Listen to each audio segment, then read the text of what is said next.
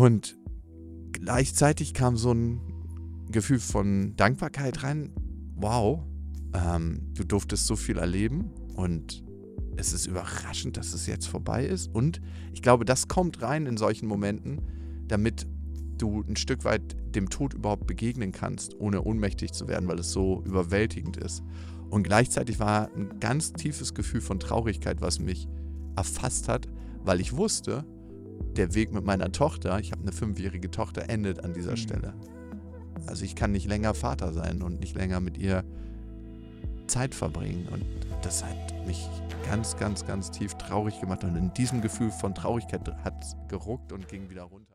Hallo zusammen und herzlich willkommen zu einer weiteren Podcast-Episode von Human Elevation, deinem Podcast für ein Leben, das du wirklich liebst.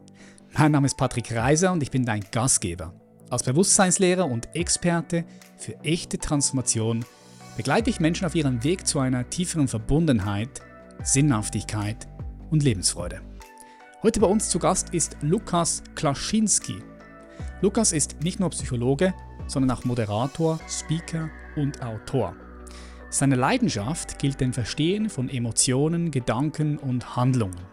Als Gründer von Auf die Ohren, einer Audioproduktionsfirma mit über 30 Formaten und mehr als 20 Mitarbeiter, produziert Lukas populäre Podcasts wie So bin ich eben und Stahl aber herzlich mit Stefanie Stahl, die auch schon hier zu Gast war.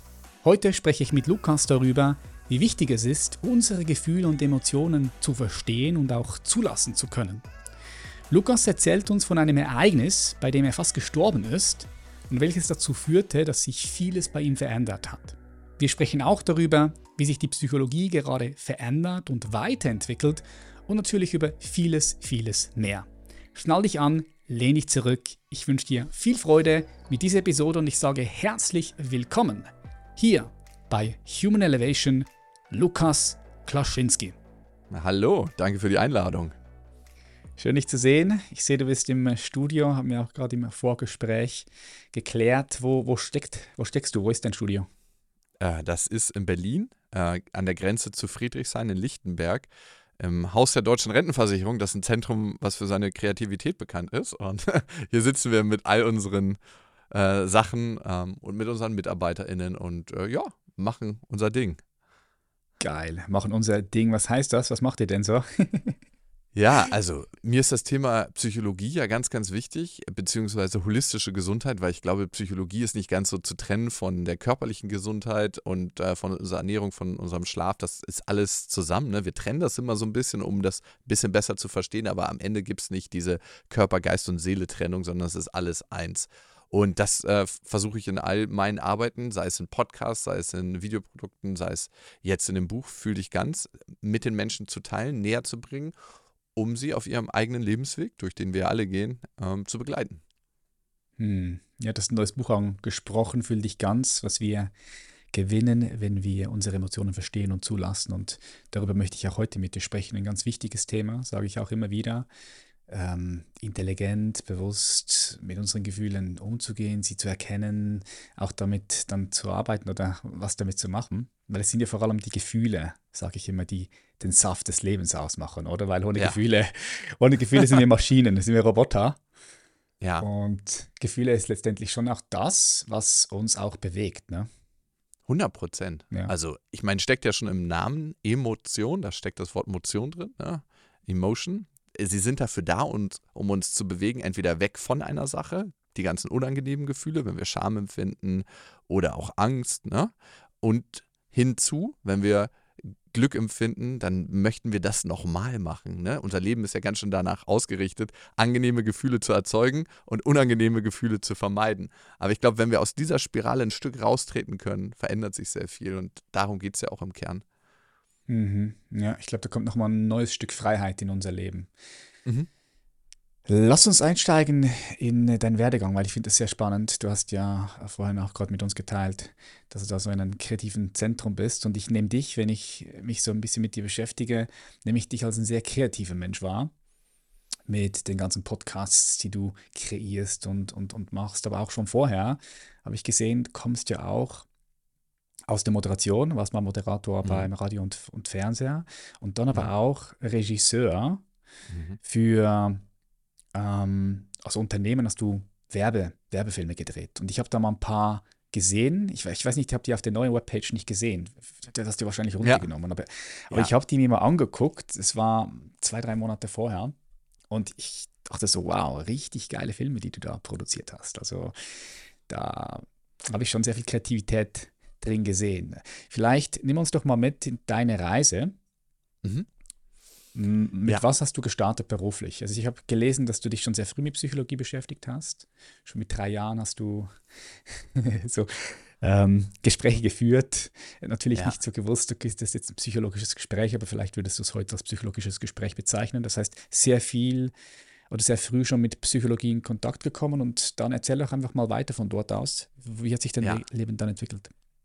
Ich glaube, wir alle auf unserem Weg, by the way, beschäftigen uns mit Psychologie bewusst oder unbewusst, weil alles ist eigentlich am Ende Psychologie, wie wir denken, handeln, fühlen, was uns umgibt. Und deswegen finde ich, ist das auch so ein wichtiges Thema, weil es in seinem eigenen Leben so eine große Rolle spielt, aber auch für alle anderen Menschen auf dieser Welt und uns verbindet. Ne? Deswegen fand ich das schon immer spannend, als kleines Kind wirklich von Tisch zu Tisch zu gehen, Gespräche zu führen und zu gucken, was motiviert die Menschen eigentlich? Warum machen sie, was sie machen und was treibt sie im tiefen Kern an? Also was sind ihre Werte? Und ich weiß nicht, woher das kam, aber das war schon immer ein Feuer, was in mir gebrannt hat. Und ähm, ich glaube, mein erstes einschneidendes Erlebnis war, als ich mein Abitur gemacht habe und dann äh, mich sehr spontan dazu entschlossen hatte, weil ich auch gefragt wurde, ob ich die Abitursrede halten möchte. Und ich habe dann wirklich das innerhalb von 15, 20 Minuten zusammengeschrieben und das recht frei gehalten, einfach weil es so aus mir rauskam. Manchmal kennst du das ja wahrscheinlich auch, wenn es einfach so raussprudelt und man weiß nicht genau, bin ich das, der das schreibt oder ist, kommt das einfach und jemand bewegt meinen Arm. Und so war das auch. Und ähm, diese Rede hat super viele bewegt, also zu Tränen gerührt, mich auch. Und ein Lehrer, äh, der auch feuchte Augen hatte, kam später zu mir an und meinte, du Lukas, du hast da was in dir, vielleicht schaffst du das weiter auszubauen, zu pflegen und mit anderen Menschen zu teilen. Der hat mich, by the way, auch innerlich bei diesem Schreibprozess des Buches sehr begleitet, weil das ist ja teilweise ein ultra anstrengender Prozess, so ein Buch zu schreiben. Gerade Mhm. wenn du ein sehr persönliches Buch mit wahnsinnig vielen Studien und psychologischer Erkenntnis koppelst, dann ist das ein heftiger Prozess. Und es gibt so Sachen, dass man denkt, so eine negative Sache, die andere über einen sagen, kann ein ganzes Leben lang begleiten, aber umgekehrt auch sowas Stärkendes kann einem auch Rückendeckung geben über eine ganze Zeit und deswegen will ich ihm auch noch ein Buch vorbeibringen. Aber das war so das Erste, wo ich gemerkt habe, Geil. hier gibt es eine Richtung ne, für mich in meinem Leben. Und als nächstes habe ich dann geguckt, was möchte ich eigentlich machen? So erstmal so ein bisschen spaßig. Und ich habe äh, mich entschieden dazu, Animation zu machen auf einer Ferieninsel auf Ibiza. In so einem Club. Hast du gemacht? Nein, Ja. ja. warst du da? Ein Jahr war ich in, auf Punta Arabi. Punta. Arabi. Wie- wie- wie alt warst du da? Ibiza. Da war ich 20. Ich war der jüngste Animateur, meinten die, den, den die jemals genommen haben. Aber irgendwie hat das gepasst. Und es Ist war interessant, weil ich kann dich voll, ich kann dich voll drin sehen jetzt. Ja? ja, ich kann dich voll drin sehen. Geil. gut. Ja. Das, ich weiß nicht, ob ich das als Kompliment aufnehmen soll. Nee, aber nee, klar. Also ich denke, ich denke, da, ich denke, das war eine sehr interessante Zeit für dich, mit so vielen Leuten in Ultra. Kontakt zu kommen, Leute kennenzulernen, tolle Erfahrungen zu machen. Also ich kann mir vorstellen, Mhm. das war eine tolle Zeit für dich, oder? ganz, ganz wichtige Zeit vor allem, weil ich immer wieder meiner Scham begegnen konnte. Ne? Die Scham Mhm. hält uns ja ganz häufig im Leben davon ab, Dinge zu tun, weil wir denken, oh Gott, was denken denn die anderen über mich? Aber wenn du das recht häufig machst und als Animateur machst du das zwangsläufig, wenn du dir irgendwie so eine komische Perücke aufziehst und dann zum Poolspiel rennst. Ähm, das heißt, das hat für mich in meinem Leben ein paar Sachen herauskristallisiert. A, dass ich es liebe, mit anderen Menschen zu kommunizieren und überhaupt zu kommunizieren. Ne? Ich habe da auch ganz vielen Sachen Moderation gelernt. Ne? Wenn du jeden Abend irgendwie hunderte von teils angetrunkenen Menschen vor dir sitzen hast, die unterhalten werden wollen, ist das eine harte Schule, aber eine gute Schule. genau. ah, stimmt, ja. Hart, aber gut. Ja, du. Effektiv. Ja, ist ein krasses Trainingscamp, ne? Und das Leben ist in manchen Bereichen einfach ein hartes Trainingscamp. Und Sport macht auch nicht immer in dem Moment wahnsinnig viel Freude. Aber das Gefühl danach und das Gefühl, was du für deinen Körper gewinnst, das begleitet dich ja. Und so ist es auch mit anderen Dingen im Leben, die in dem Moment nicht immer viel Freude bringen. Ne? Danach ging es dann ähm, zum Radio. Ich habe eine Ausbildung beim Radio gemacht als Moderator und dann habe ich äh, Radio- und Fernsehmoderation gemacht und irgendwann habe ich gemerkt, so richtig viel tiefer geht es hier gerade in dem Bereich nicht. Und da gibt es so einen gewissen Aspekt, der mir fehlt, der mir so zu schnell ist und wo ich merke, da kann ich nicht in die Tiefe gehen. Und dann habe ich mich entschieden, neben dieser Radio- und Fernsehtätigkeit Psychologie zu studieren. Das habe ich dann hauptsächlich gemacht und am Wochenende immer da gearbeitet.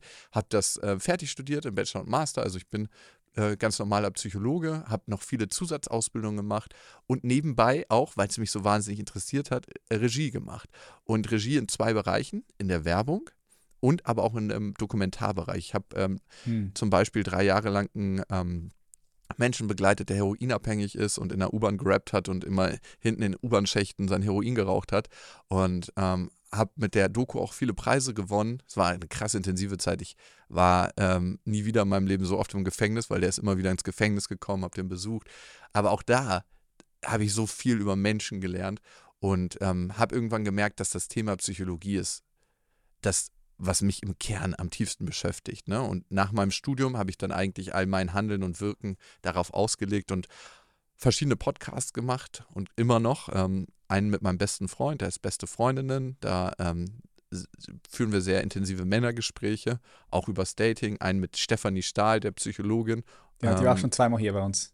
Ah, Stefanie. geil. Ja, kenne ich, kenne ja. ich, ja. Okay, okay. Ähm, schöne Grüße. ja, die ist gerade in Südafrika und lässt es sich gut gehen. Wow, schön, und, schön. Ja, perfekte Reisezeit jetzt Südafrika. Ja, 100 Prozent, genau. Wir sind jeden Tag in Kontakt und mit ihr mache ich ganz, ganz viel, unter anderem diesen Podcast. Und aber auch zu gucken für mich, was ist denn meine Wahrheit in der Psychologie, weil es gibt ja so viele verschiedene Strömungen.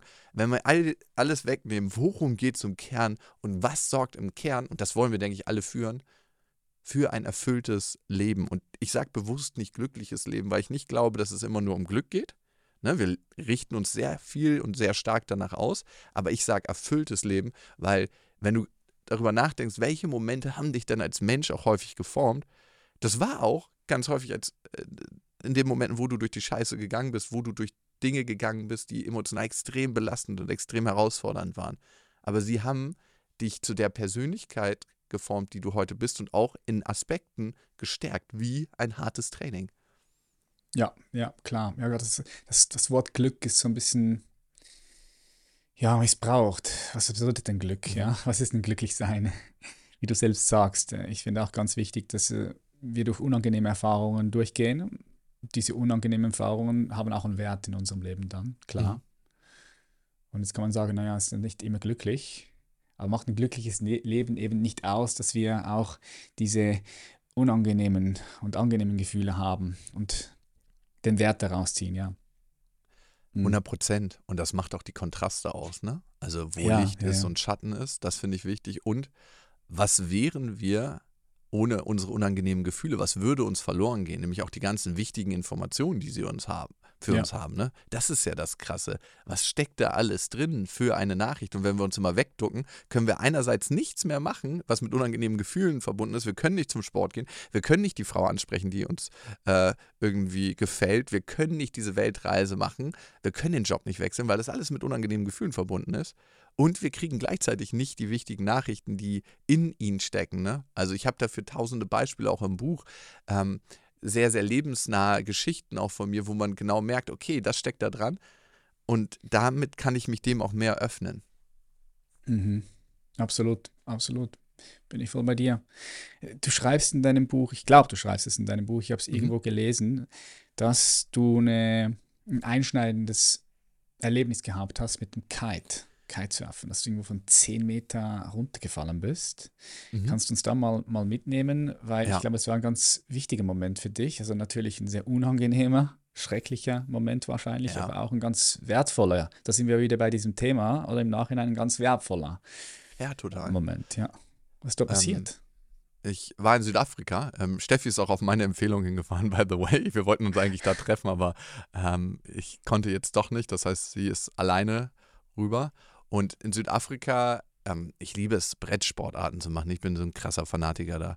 Äh, ich surfe, ich fahre Snowboard, Skateboard, ähm, Wakeboard und eben auch äh, Kiten. Kiten bin ich. Brett. Krass. Ja. ja. Ich fahre gerne Snowboard. Ich, ich, liebe Snowboardfahren, ist geil, ja. Ja, perfekt. Ich meine, äh, geht Winter. auch bei dir wahrscheinlich ein bisschen besser als äh, hier in Berlin. Mm. Ich meine, es ist so ein krasses Freiheitsgefühl, wenn du mhm. irgendwie mhm. eine Piste runterfährst oder auch Backcountry und äh, so ein Tal hast, wo es ganz, ganz still ist und du gleitest da durch. Es ist so, als ob die Zeit angehalten wird, finde ich. Es ist ein ultra krasses Gefühl. Und beim Kiten kommt das teilweise auch auf. Ich bin nicht so geübt, deswegen hatte ich mir da nochmal einen Kite-Lehrer genommen, um das ein bisschen aufzufrischen. Das war so ein Weltklasse-Kite-Spot, das heißt sehr viel Wind und sehr hohe Wellen. Und ich war dann. Und kaltes Wasser, oder? und kaltes Wasser. Genau.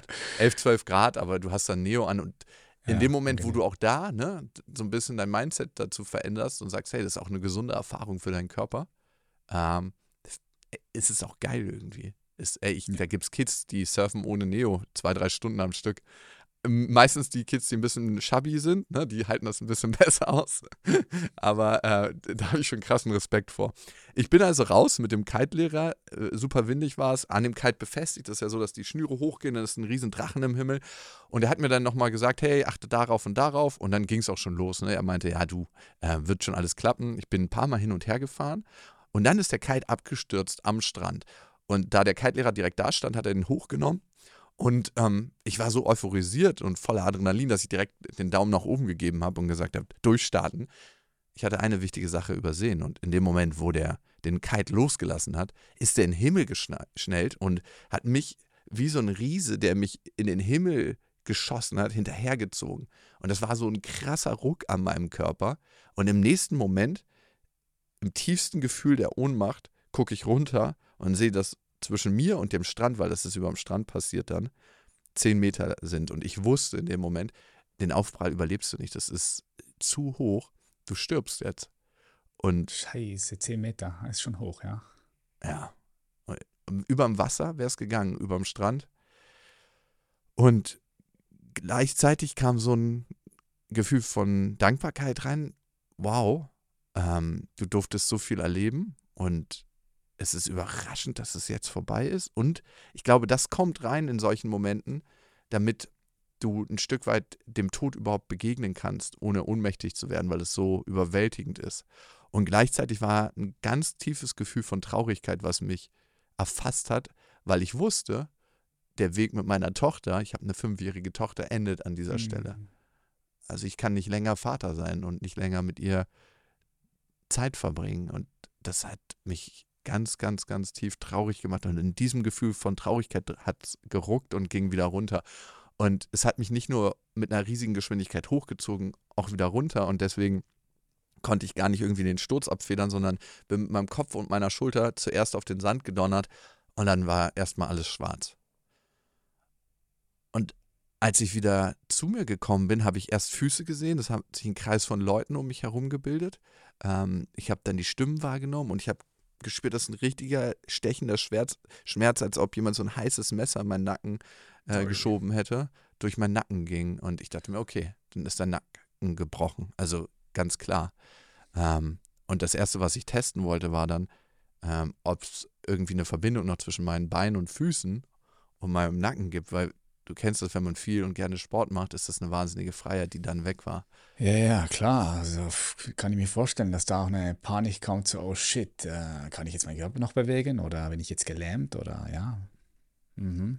Und es ging zum Glück. Also es ging. Ich konnte meine Füße bewegen und es war so wirklich so, als ob so ein Stromschlag durch meinen Körper ging. Und der hat dieses Signal, was von, von meinem Gehirn ausging, angenommen. Und im nächsten Moment kam schon der Krankenwagen. Ich wurde dann eingeschient. Ähm, äh, man kommt dann in so, ein, so, eine komplette Montur, dass man sich nicht bewegt, weil falls das Genick gebrochen ist, will man dann keine weiteren Verletzungen anrichten. Mir haben sie den Neoprenanzug aufgeschnitten. Ich hatte zum Glück an dem Tag eine Badehose an. Ne? Bei dem 12 Grad kalten Wasser wäre das sonst oh, shit. eine unangenehme Überraschung. Ja gut, aber interessiert ja dann niemand in dem Moment, oder? Ich kann das alles erklären. Ja. Und im Krankenwagen dann ähm, dachte ich mir, wow, warum hast du das überlebt? Na, was hat dazu geführt? Und ich wusste, dass das Leben mir eine zweite Chance gegeben hat. Und ich war so überwältigt, dass mir einfach nur die Tränen runtergeflossen sind. Äh, ganz, ganz viel Tränen und es war so ein ganz großes Gefühl von Erleichterung. Und gleichzeitig war es das erste Mal, nicht zu wissen, dass wir sterben, sondern zu spüren, wie sich der Tod anfühlen kann, hat Mhm. so eine große Klarheit in mein Leben gebracht. Und ich habe mich gefragt, wenn ich an dem Tag gestorben wäre, was hätte ich eigentlich gereut? Was hätte ich zutiefst bereut in meinem Leben? Was habe ich verpasst? Und ich wusste schon vorher als Ahnung in mir, aber da war es dann ganz klar, dass ich eigentlich mein Leben auf emotionalen Abstand gelebt habe. Zwischen mir und der Welt war wie eine Art Milchglasscheibe, alles ein bisschen gedämpft. Ich war nicht gefühlsbereit und ich wusste, auf diese Reise möchte ich mich begeben und das ändern. Hm, okay. Ja, krass.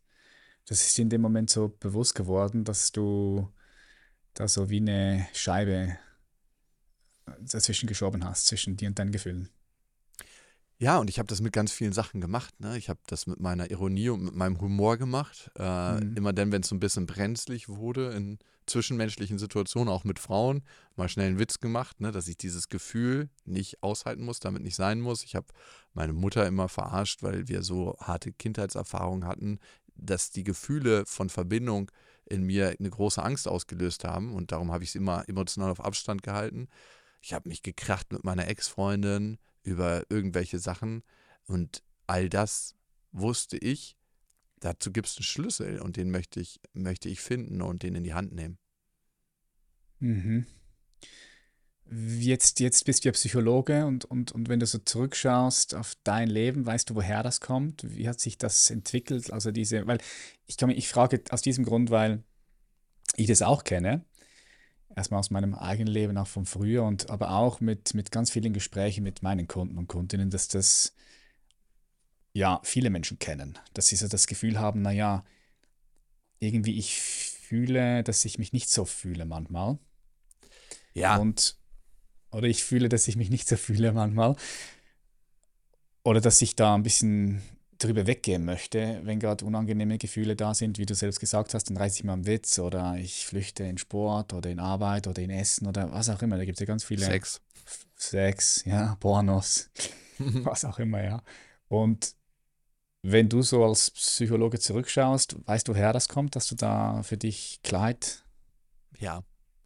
Ähm, ich glaube, es gibt nie ein, eine singuläre Ursache. Es gibt viele zahlreiche kleine Sachen und größere Sachen, die aneinander gekettet dann zu einer Perlenkette der Vermeidung führen.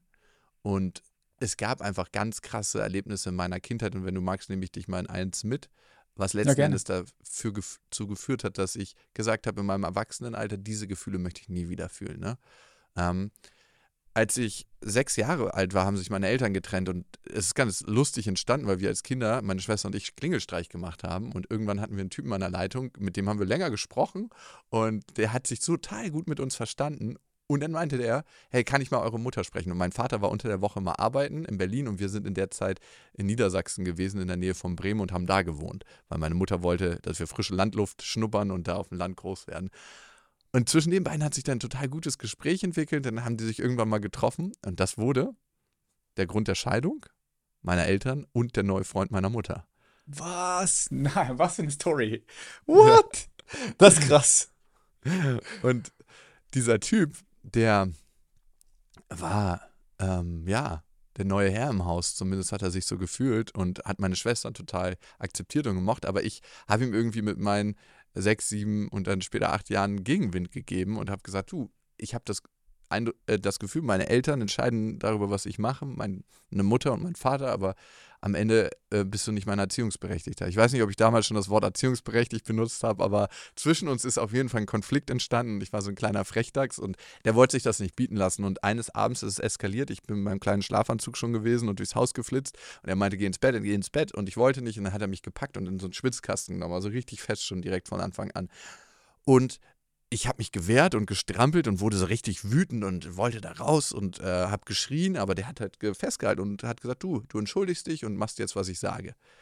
Und ich wollte nicht machen, was der sagt. Und habe gesagt, ey, du bist nicht der, der das entscheiden darf. Und er hielt mich fest und es vergingen 20, 30 Minuten und äh, ich habe mich weiterhin gewehrt. Und irgendwann wusste ich, warum das Schwitzkasten heißt, ne? Weil sein Schweiß auf mich runtergeflossen ist und ich irgendwann in seinem Schweiß getränkt war. Und dann habe ich es auf der Treppe knarren gehört und gedacht, okay, jetzt kommt die Erlösung. Meine Mutter kommt hoch und spricht ein Machwort und lässt mich hier raus. Ähm, und ich weiß noch, wie er mich in diesem festen Schwitzkasten hatte, mein, ich das erste Mal meine Mutter erblicke und sie mich auch sieht und einfach nur den Blick abwendet und wortlos den Raum verlässt. Und dieses Gefühl, was ich da gespürt habe, diese tiefe Hilflosigkeit und Ohnmacht, das war wie rückwärts in ein schwarzes Nichts zu fallen, hat meinen ganzen Körper erschlaffen lassen und ich hat dann keine Gegenwehr mehr gezeigt. Er hat dann auch von mir abgelassen, weil er wusste, er hat gewonnen. Ähm, es war wie, als ob ich mich von außen sehe, ähm, wie ein kleiner Junge, der in seinem Bettchen liegt. Ich weiß noch, dass ich so eine Motivbettdecke hatte und ähm, einfach nur erschlafft war und mich tief hilflosig gefühlt habe. Also wenn noch nicht mal meine Mutter mir hilft in dieser Welt, wer hilft mir dann? Und ich glaube, in dem Augenblick hat sich ganz viel mehr zugemacht. Ähm, mm. ich, weiß, ich weiß noch, wie ich gesagt habe, sowas wird mir nie wieder passieren. Also es hat ganz viele Weichen in meinem Leben gestellt. Eins habe ich mir gesagt, ich werde mich irgendwann rächen. Und komischerweise habe ich ein paar Jahre später angefangen, Kampfsport zu machen und rat mal, was ich gemacht habe. Ring. Die Kampfsportart, mhm. ja, ja. wo man. Menschen in den Schwitzkasten nimmt. Ne? Spannend, und ja. Es hat auch dazu geführt, dass ich A, dieses Gefühl mit Frauen nie mehr fühlen wollte, dass ich mich tief darauf einlasse, eine Beziehung mit denen zu haben, aber auf der einen anderen Seite dieses Gefühl von Hilflosigkeit nicht mehr spüren will. Und das musst du ja auch zulassen können, wenn du eine tiefe Beziehung führen möchtest. Also das sind Erlebnisse, die letzten Endes auch zu Beziehungsangst führen können.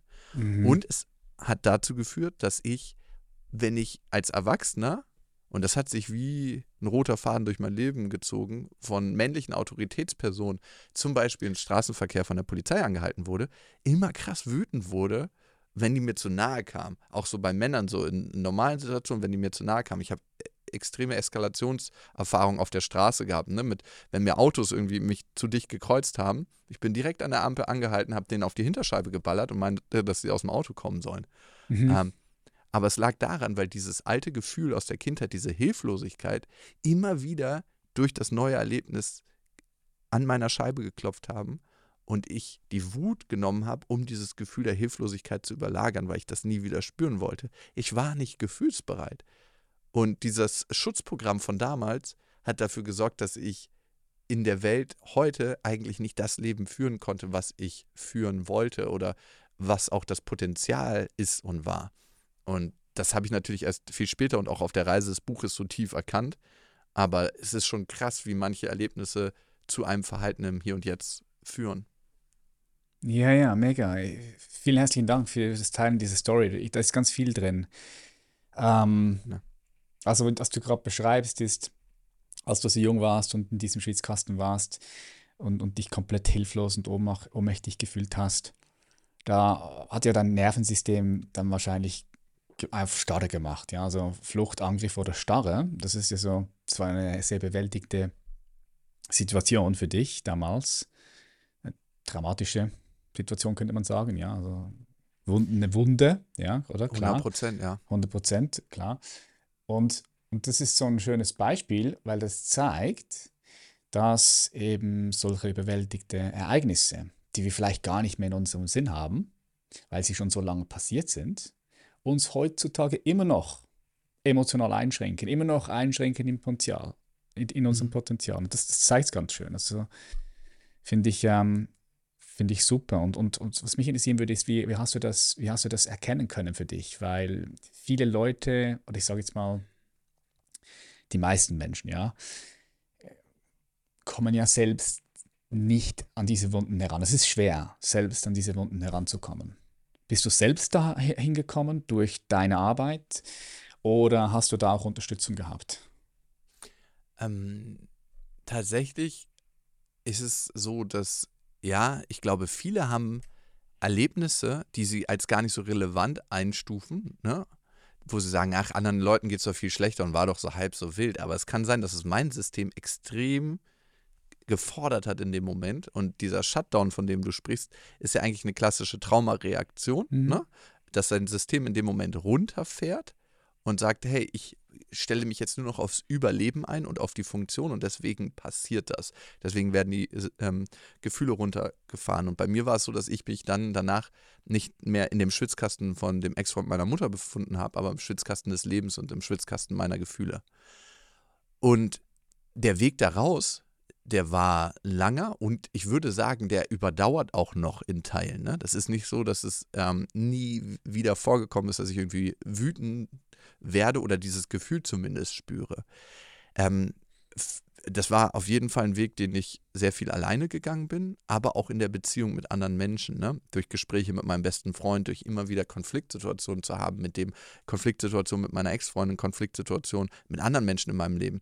Und ich nehme mal ein Beispiel, wenn ich dann ähm, so eine Konfliktsituation mit der Polizei hatte, irgendwann merkst du, wenn du offener und offener wirst und achtsamer für den Moment, dass diese Situation, die Reaktion, die du zeigst in dem Moment, eigentlich ein bisschen zu heftig ist, wenn du mit deinem rationalen Verstand später raufguckst, für die Situation, die sich da ereignet. Ne? Ähm, und wie ich auch selber daran beteiligt bin, dass es eskaliert, ne, mit manchen mhm. Polizisten. Und wenn du das erstmal checkst, kannst du Stück für Stück da rausgehen, nämlich zu sagen, ich entwickle mich achtsamer und achtsamer, dass ich merke, was entstehen denn da eigentlich für Gefühle in dem Moment. Und in dem Moment, wo du achtsamer bist, kannst du ein Stückchen die Hilflosigkeit spüren, bevor sich ganz schnell die Wut da überlagert. Und dafür ist die Achtsamkeit total wichtig, weil sonst merkst du gar nicht den Prozess, der da abgeht. Der geht ja so schnell ab. 100 Prozent. Du hast eine Prozessachtsamkeit. Was geht in mir denn äh, von Moment zu Moment vor? Äh, körperlich, ja. emotional, mental vielleicht, dass, dass wir da lernen hinzuschauen. Ja, ja, schön, schön erklärt, ja. Und körperlich ist ganz, ganz wichtig, weil jedes Gefühl, was wir haben, zeigt sich zuerst auf körperlicher Ebene. Und deswegen ist für mich auch Sport so wichtig, weil es ein ganz krasses Gefühl zu mir und meinem Körper mir herstellt, ne? Dieses, diese Verbindung. Und ähm, das kann sein, dass wir bei Angst eine körperliche Erregung in Form von Drücken auf den Schultern, Drücken auf der Brust, Enge im Hals spüren. Und je mehr wir diese körperliche Verbindung herstellen zu uns, desto sensibler werden wir auch für die Erregung. Und das andere, wenn ich gefühlsbereiter werde, und das war auch mein Weg dort raus, also sage, hey, wie fühlt sich denn diese Ohnmacht an? Nicht in den extremen Situationen, sondern in Ruhemomenten, wo mein System damit besser umgehen kann. Was habe ich denn da gefühlt? Wie war denn das für mich als Kind? Aha, okay, die Qualität hat es, ohne es direkt verändern zu wollen, habe ich ein bisschen mehr Zeit, um in diesen pa äh, Polizeisituationen nicht in meine volle Rage zu geraten, sondern zu reagieren. Viktor Frankl hat mal gesagt, zwischen Reiz und Reaktion, die wir zeigen, gibt es einen Raum, den können wir betreten und der Raum bedeutet Freiheit. Und der Schlüssel zu diesem Raum, das ist unsere Gefühlsbereitschaft. Und das war auch mein Schlüssel auf dem Weg raus. Und ähm, ist es noch heute, ne? Weil Gefühlsbereitschaft ist ja nicht ein einmaliger Knopf, den wir drücken und sagen, Leute, ich habe den roten Knopf gefunden in der Psychologie, habe ich endlich gedrückt, sondern es ist ein täglicher Prozess, der einen begleitet auf dem Weg des Lebens. Und das ist auch das Schöne und das Spannende. Ja, ja. Ein lebenslanger Prozess und der ist schön, kann Spaß machen, weil wir immer auch mehr von uns selbst entdecken und dadurch auch mhm. mehr Freiheit entdecken in uns weil wir diesen Raum, das ist schon schön gesagt, diesen Raum zwischen Reiz und deine Reaktion darauf, der, der wird größer, dieser Raum. Ja? Mhm. Und in diesem Raum habe ich die Möglichkeit, Verantwortung zu übernehmen oder einfach zu sagen oder zu entscheiden, naja, was mache ich denn jetzt? Äh, falle ich jetzt in das Muster hinein oder mhm. kann ich ein bisschen stehen bleiben mhm. und dann selber entscheiden, wie möchte ich denn agieren in diesem Moment? Ja. ja. Und dieser Raum wird größer und somit auch deine Entscheidungsfreiheit wird dann größer. Ja. 100 Prozent. Ich kann mich dann dazu entscheiden, immer noch auszurasten und was Beleidigendes zu den Polizisten zu sagen und ähm, in die gleiche Schiene zu fallen und eigentlich nicht das zu ehren, was auch viele Menschen auf der Straße machen, uns schützen und äh, einen sicheren Rahmen für unsere Gesellschaft herstellen. Und ich kann mich dazu entscheiden, deeskalierend zu sein und einen Schritt zurückzugehen, freundlich zu sein und die Wunder von Freundlichkeit zu erleben. Und damit dann auch eine andere Erfahrung zu machen, die meinem System wiederum zeigt, es ist anders, als du das aus der Vergangenheit vermutest, weil unser System macht ja nichts anderes, als aus den Erfahrungen der Vergangenheit Vorhersagen für die Zukunft zu treffen. Und das können wir überschreiben durch Erfahrungen im Hier und Jetzt. Und deswegen ist es so wichtig, dass wir die Erfahrung machen. Ja, es ist wie eine CD, die du dann beschreibst, ja, mit neuen Erfahrungen. Mhm. Und Und damit wird das, und damit wird dieses Reizreaktionsmuster auch weniger stark oder weniger intensiv. Ne? Also das ist das, was ich auch immer wahrnehme. Du hast ja auch so gesagt, es ist nicht ganz weggegangen. Mhm. Ähm, aber es muss ja gar nicht ganz weggehen, weil wenn die Intensität, sagen wir mal, war früher auf eine 10. Das heißt, du hast gar nicht mhm. mitbekommen, sondern das Muster hat dich übernommen, die Emotionen haben dich übernommen, du bist ausgerastet, bist wütend geworden und erst danach hast du gedacht, oh scheiße, vielleicht war ich ein bisschen over the top, bin ich ein bisschen übertrieben. Vor Gericht haben wir das auch äh, festgestellt. das ist war ja, ja, mein Feststellen. Ke ke Kenne ich, kenne ich auch, ja, oh shit. Ähm, genau, und dann denkst du dann so, okay, scheiße, wenn jetzt da äh, ja, gerichtlich was, was los ist, das ist vielleicht nicht so gut, da ne? muss ich mal genauer hinschauen. Und dann ja, beschäftigst du dich damit, du erkennst das Muster und dann ver verwandelt sich die Intensität von, auch wenn sie nur von 10 auf 9 geht, ist das schon mal super. Und dann von 9 auf 8 und dann 7, 5 und dann vielleicht sogar auf, auf, auf 4, 3. Ja? Und, und, und dann, das ist ja der Prozess, der, den du beschreibst, dann geht es vielleicht sogar bis auf ein 1. Das heißt, vielleicht nimmst du eine ja. kleine Bewegung noch wahr, aber die ist dann so nicht mehr stark, weil das neue Muster schon äh, über, über, über, das neue Muster schon übernommen hat dann ist es doch super, oder? Dann bist du dann schon so viel freier geworden. 100 Prozent. Ich nenne es immer so eine Bombenentschärfung, dass wir äh, auf dem Anfang unserer Reise immer näher rankommen ähm, an, an den Knall und irgendwann können wir die Bombe entschärfen, bevor sie explodiert. Und, und das Gutes ist so Bild. Ja. Ähm, der Weg, glaube ich. Und du hast ja gefragt, wie bin ich da hingekommen? eine ganz, ganz wichtige Erfahrung, die ich gemacht habe, war ein Dunkelretreat. Da bin ich drei Tage. Hab ich gelesen, das wollte ich dich noch fragen. Ja, Dunkel, ja. Dunkelretreat warst du drei Tage? Ja, absolute Dunkelheit. Keine Geräusche, keine Zeit, kein Licht. Nur ich und die Dunkelheit zweimal am Tag Nahrung, auch zu unbestimmten Zeiten. Und einmal am Tag ist eine Psychologin reingekommen, um zu gucken, ob man irgendwie äh, durchgedreht ist für ein, ein 20-minütiges Gespräch. Und ähm, in dieser Dunkelheit war es am Anfang so, als das erste Mal dann die Kerze ausgeblasen wurde und ich allein war, dass ich dachte, ich ertrinke. Ne? Ich, es war so, als ob sie den Raum einfach ein bisschen zu gut abgedichtet haben. Man sieht da wirklich gar nichts drin. Man hat ja ne, nichts. Man siehst du deine Hände gar nicht? Gar nicht. Deine Hände siehst du auch nicht. Ganz dunkel, gar nicht. ist geil, ist geil. es ist so dunkel, dass du wirklich einfach mal, also nichts, ich habe es noch nie so dunkel erlebt.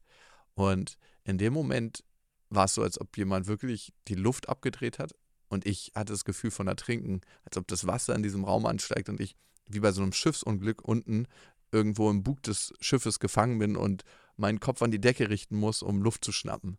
Mhm, glaube ich dir, ja, ja, klar. Glaube ich.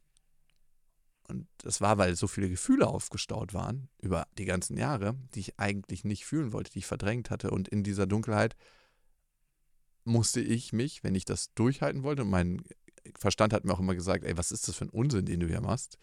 Äh, geh mal raus und äh, mach mal was Produktives, äh, weil ich das nicht haben wollte, ne? Und ähm, als ich mich diesen Gefühlen dann gestellt habe und auch der ganzen Scheiße, die ich über die letzten Jahre auch angerichtet hatte, auch in Beziehung, ähm, ist ganz viel Last von mir abgeflossen und ganz viel, ähm, ja, auch neuer Raum geschaffen worden für meine Traurigkeit, meine Verletzlichkeit, meine Angst. Ich habe diese Gefühle mir eigentlich nie gegönnt oder zugelassen in meinem System und dadurch auch einen ganz großen Teil der Verbindung nie zugelassen. Und es war ein wahnsinniges Gefühl von Freiheit, da dann rauszugehen und alles mal anders und, und neu wahrzunehmen. Das ist eine der krassesten Reisen, die ich je gemacht habe. Psst, kurze Unterbrechung. Wir sprechen in diesem Podcast viel darüber, wie wichtig es ist, einen guten Zugang zu unseren Gefühlen zu haben und die auch zuzulassen. Wenn du jemand bist, der Schwierigkeiten hat, sich zu fühlen, sich verbunden mit sich selbst zu fühlen, oder wenn du auch jemand bist, der ausbrechen möchte aus festgefahrenen Mustern, dann habe ich vielleicht etwas für dich, weil dann könnte das Limitless Horizon Retreat, unser 5-Tages-Retreat in den Bergen, einen echten Unterschied in deinem Leben machen. Im Retreat arbeiten wir mit wissenschaftlichen Methoden und Techniken, wo wir tiefer in Kontakt mit uns selbst kommen können, bis zu unserem Unbewussten und dort innere Blockaden erkennen und sie dann auch lösen können. So das Retreat wird die Grenzen deines Bewusstseins sprengen und dich in die zielgerichtete Umsetzung deiner Vision bringen. Wir werden weltlichen Erfolg mit inneren Frieden zusammen verbinden. Da wir im Mai dieses Jahres bereits ausgebucht sind und auch schon ein paar Plätze vergeben haben für den 19.09. bis 23.09., haben wir uns dazu entschieden, auch im Sommer vom 1.08. bis am 5.08. noch ein weiteres Retreat durchführen zu lassen. Wenn du mehr Infos darüber willst, besuch einfach unsere Webseite auf www.patrickreise.com slash retreat. Du findest den Link aber auch unten in den Show Notes. Dort findest du nochmal alle Informationen dann auch über das Retreat und kannst eine unverbindliche Teilnahmeanfrage absenden, mit uns sprechen und dort auch nochmal alle deine Fragen stellen, falls das alles zu dir spricht. Und dann sehen wir uns vielleicht schon bald in den Schweizer Bergen und verbringen fünf sehr intensive Tage miteinander, die definitiv einen großen Unterschied in deinem Leben ausmachen werden. Ich freue mich drauf und jetzt lass uns weiter eintauchen in die Podcast-Episode. Vielen Dank. Hm, ja, glaube ich dir, glaube ich dir sofort. Dunkelretreats sind, sind powerful, weil du auch keine Reize hast von außen. Ne? Mhm. Ne? Nichts, kein Licht und du wirklich mal in der, in der, in der Stille bist, keine Reize von außen. Ich war gerade, ist lustig, weil ich war gerade das zweite Mal in einem zehntägigen Vipassana-Retreat. Mhm. Kennst du kennst Vipassana? Ja. Ja, es steht auch Kann ich auch empfehlen. Liste, Zehn Tage, ja. Musst, musst du mal wow. machen. Also ich musste mal machen, zehn Tage. Ist auch geil. Zehn Tage Meditation pro, pro Tag, also zehn Stunden pro Tag. Mhm. Bist du auch keine Reize, also es ist nicht in der Dunkelheit, natürlich hast du visuelle Reize, aber du sprichst nicht, du schreibst nichts, du hast keinen Augenkontakt, sondern bist wirklich nur mit dir. Wenn du Fragen hast, dann kannst du natürlich danach Fragen stellen in bestimmten Zeiten dem Lehrer oder Lehrer, also de, dem Lehrer, nicht der Lehrerin, weil Männer und Frauen sind getrennt, auch mhm. wegen Reizen. Reizen. Ja, ja. Also wenn dir das Dunkel, mhm. ja, wenn dir das Dunkelretreat gefallen hat, dann zehn Tage passen, dann wird dir gefallen, denke ich, ja. Ja, danke äh, nochmal für die Erinnerung. Steht auf jeden Fall auf meiner Liste. Ich wollte es eigentlich vor Corona machen, dann kam Corona. Kann man dann natürlich auch gut alleine machen während Corona. ähm, aber ähm, ja, auf jeden Fall. Und auch da ist äh, nicht nur ganz so, ha, das wird super, sondern auch mit einem mulmigen Gefühl bei mir verbunden. Ne? Klar, klar, logisch, logisch. Ähm, ist auch, ist kein Kindergeburtstag. ja. Weil es ja auch anstrengend zehn Tage zu sitzen. Also körperlich, Schmerzen und dann aber auch natürlich können bestimmte Dinge hochkommen aus dem Unbewussten, mhm. wo, wo, wo vorher unsichtbar war. Und jetzt erreichen sie da die Schwelle zum Sichtbaren, zum Bewussten. Und das kann manchmal angenehm sein, manchmal unangenehm. Ja. Mhm. Geil.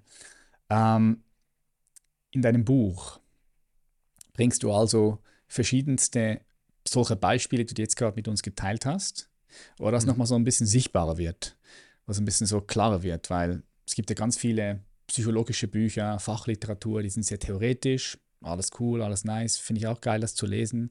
Aber mhm. wenn jetzt jemand nicht vom Fach ist, dann ist es vielleicht ein schwierig, solche äh, dicken Psychologie-Wälzer zu, zu lesen, die sehr theoretisch geschrieben sind. Du verpackst das ja sehr verständlich, sodass es auch sehr einfach zu lesen ist, dass es schnell Klick macht.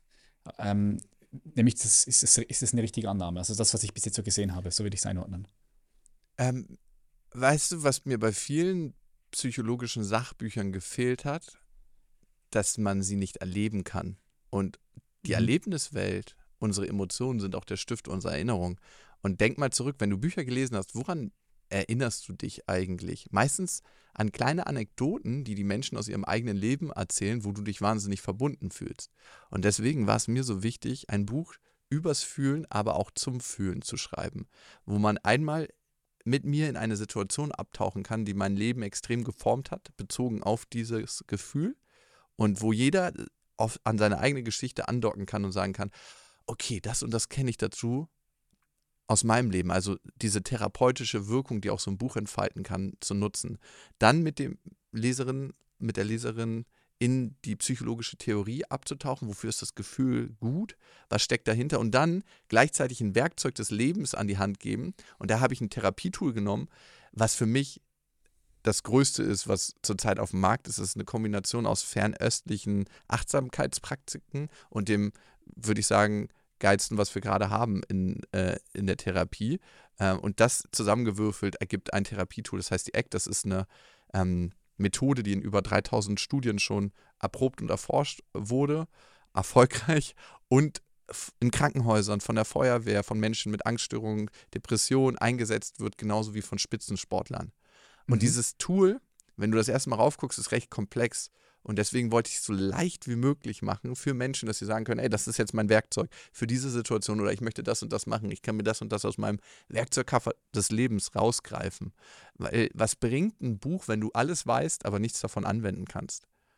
Das hat mir auch oft gefehlt. Ne? Das ist so die, diese praktische Brücke. Weil sonst kann Wissen auch wieder dazu dienen, eigentlich Gefühle zu vermeiden, weil du denkst so, ah, ich weiß jetzt ja, Bescheid, brauche ich ja, nicht mehr fühlen. Ja, stimmt.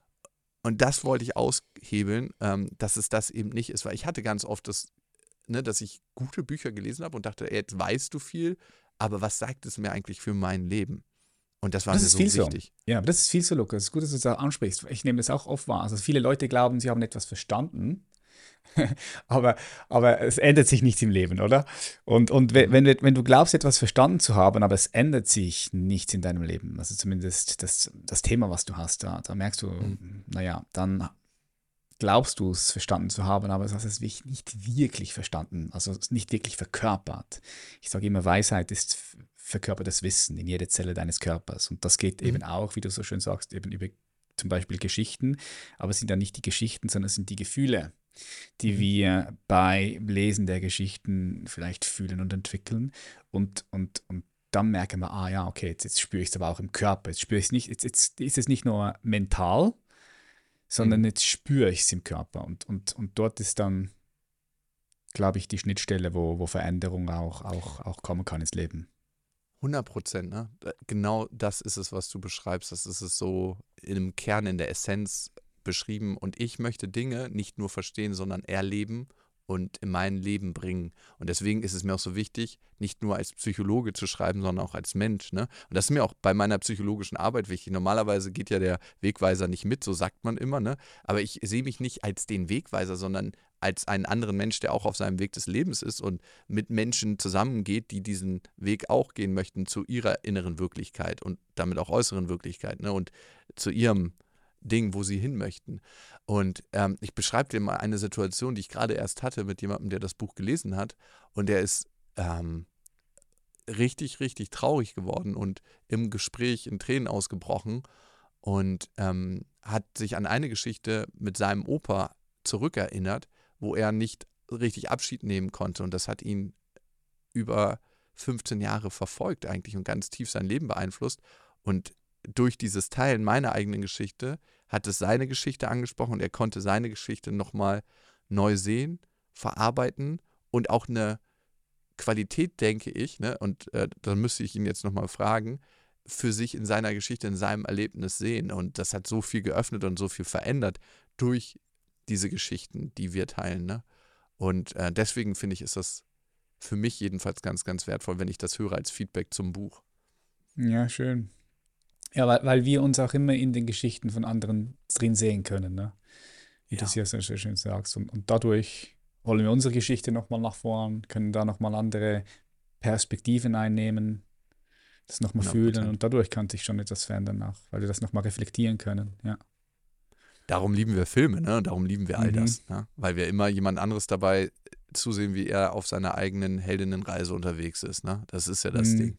Äh, das ist das Krasse. Ähm, auch Musik, ne? Auch das, ne? Wir können eigentlich emotional einklinken und sagen, ah ja, okay. Zumindest, auch wenn ich die Worte nicht verstehe, das Gefühl und diese Gefühlsreise kann ich sehr gut nachvollziehen. Es geht immer darum, auch immer. zu fühlen im Leben. Das ist das Krasse. Ob wir uns Krass. ein neues Auto kaufen, Haus, mhm. auch wie Passana ist letzten Endes, wenn du die Kette zu Ende spinnst, auch fürs Gefühl. Mhm. Ja, die ganze Kultur, ist auf, also die ganze Kunst, ja, wenn du überlegst. Mhm. So.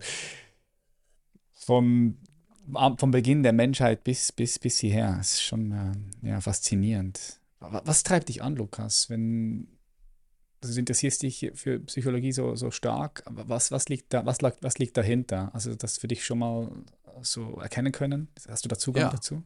Ja. Ja, also ich möchte einfach wahrhaftig für mich werden.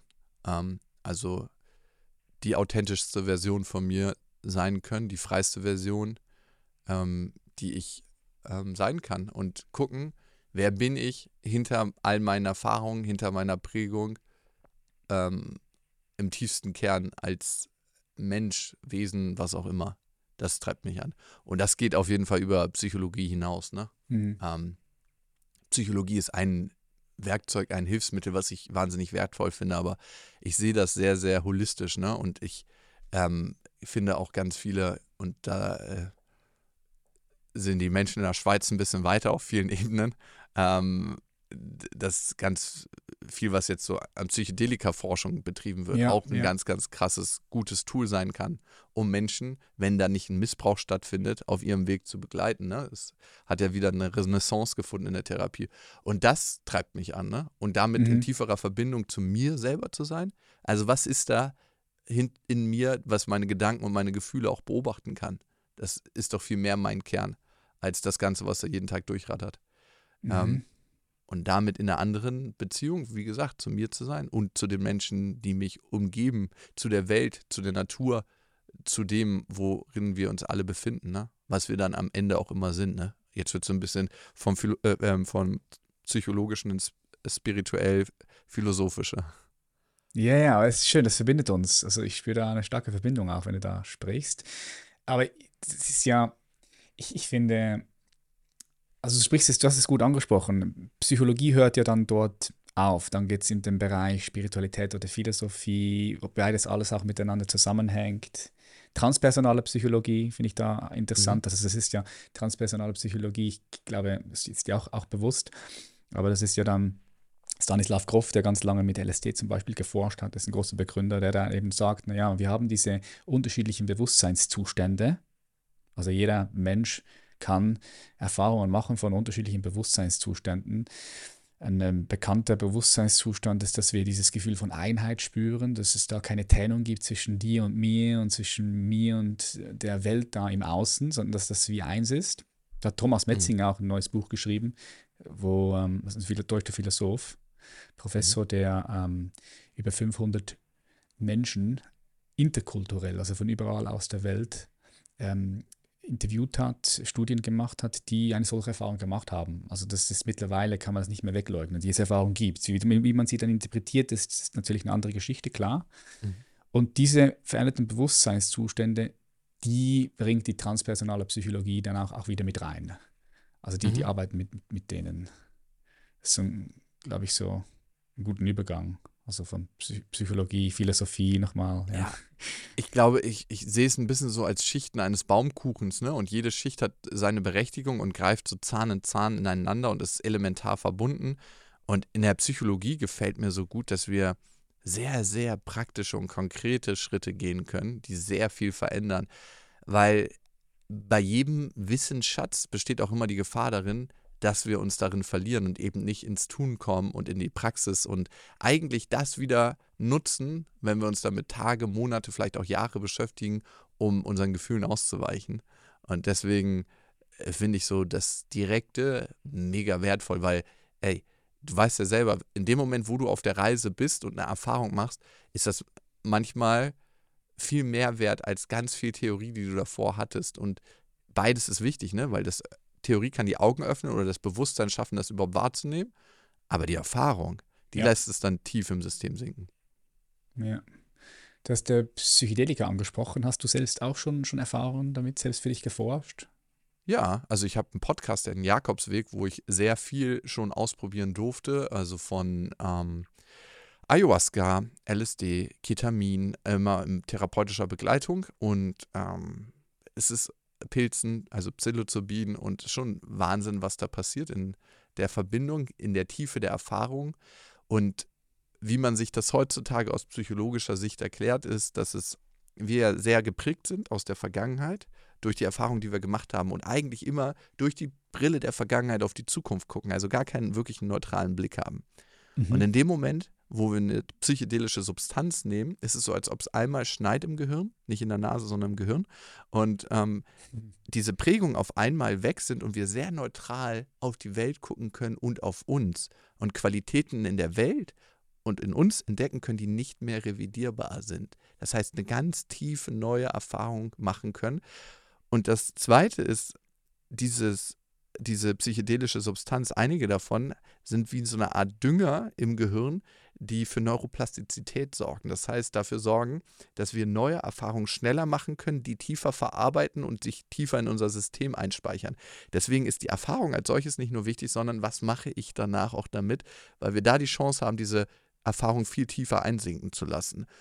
Und das ist das Erstaunliche, wenn es im richtigen Rahmen stattfindet mit den richtigen Voruntersuchungen, ne? das muss man auch ganz klar mhm. sagen, da gibt es äh, Gefahren, die da dranhängen, kann das für viele Menschen was sehr, sehr Heilsames sein, die sagen, okay, wow, das sind Drogen, das würde ich niemals nehmen. Ähm, und dann irgendwie abends immer schön ähm, zwei, drei Fläschchen Wein trinken. Ja, ja das, genau. das ist ähm, die, die Kehrseite der Medaille. Ich glaube, das muss man sich ganz klar angucken. Ähm, oder Bier oder was auch immer. Ne? Ähm, und ich erlebe Psychedelika mehr als öffnend und man kann sich auch die Suchtwirkung angucken. Äh, wo, wo steht die im, im Vergleich zu Heroin, Alkohol oder anderen Substanzen? Also ist, ist quasi nicht gegeben und jeder, der Psychedelika genommen hat, der weiß, dass es auch nicht nächsten Morgen so, dass man denkt so, oh, jetzt würde ich mir gerne nochmal irgendwie einen Schuster setzen oder ein Pfeifchen rauchen. Ja, aber erstmal verarbeiten, integrieren, ja, ja. Erstmal hast du keine Lust, hast du keine Lust, nächste Woche das wieder zu machen. Also, ja, genau. Nee. nee. Und ja, ich, das ist nochmal ein ganz neuer, großer Podcast, aber ist auf jeden Fall ein mhm. spann, spannendes Feld. Sehr, ja. Ja, du hast ja Alkohol angesprochen. Also Alkohol, Alkohol ist ja eher so, macht dich ein bisschen so taub, ja, vielleicht so. Und das andere öffnet dich eher. Und mhm. sind so zwei, zwei, zwei unterschiedliche Kräfte, würde ich mal sagen, entgegengesetzte Kräfte, könnte man so jetzt interpretieren oder sagen. Und das, und, und, und das eine geht ja auch aufs Dopaminsystem, was, was sehr süchtig mhm. macht, und das andere aufs Serotoninsystem. Das sind ganz andere genau. Gehirnsysteme, die da aktiviert werden. Ja, ist schon spannend. halt extrem drauf ein, ne? aufs Dopaminsystem, ja. genauso ja. wie wie Heroin. Und ähm, ich meine, ich will das jetzt nicht vergleichend hier auf eine Linie setzen, aber ich glaube, mit dem Kenntnisstand, den man heute über Substanzen hat, ähm, würde die Legalisierung von Alkohol schon nochmal ein bisschen anders aussehen, als, äh, ne, als es damals mhm, war. Vielleicht. Das ist ein guter Punkt, kann sein, ja. Mhm. Und aber auch, ne, ähm, da muss man sich dann angucken, es ist extrem gut dosierbar ähm, und Menschen wollen sich auch zum Teil berauschen. Ne? Also es ist ja auch so eine Entlastung fürs System, eine scheinbare Entlastung. Ähm, und da entsteht dann auch eben Substanzmissbrauch. Wir nehmen ja Substanzen, in den meisten Fällen, weil wir ein bestimmtes Gefühl erzeugen wollen. So Leichtigkeit, Glück auf einer Party oder ein bestimmtes Gefühl, bei Alkohol auch ganz evident, vermeiden wollen, nämlich ähm, Scham. Ne? Oh Gott, ich komme mhm. da in eine neue mhm. Situation und fühle mich nicht so richtig in der Gruppe willkommen. Ich trinke mal ein, dass ich auf dem gleichen Niveau bin und mit followen kann. Und da muss man sich das ganz genau für sich selber angucken, denke ich, um für sich die richtigen Entscheidungen zu treffen. Weil es geht nicht darum, nie wieder Alkohol zu trinken, sondern bewusst diese Entscheidung für sich zu treffen und nicht irgendwie vom Strom des Lebens mitgerissen zu werden. Ja, das ist sehr schön gesagt. Ich kann mich noch erinnern, so 23, mit 23, 24 war ich so in einer toxischen Beziehung, so einer On-Off-Beziehung auch. Und als dann die Beziehung definitiv zu Ende war, also so fühlt es mhm. sich an, kann ich mich noch erinnern, ich finde oft auch in, in, die Clubs Partys machen gehen. Mhm.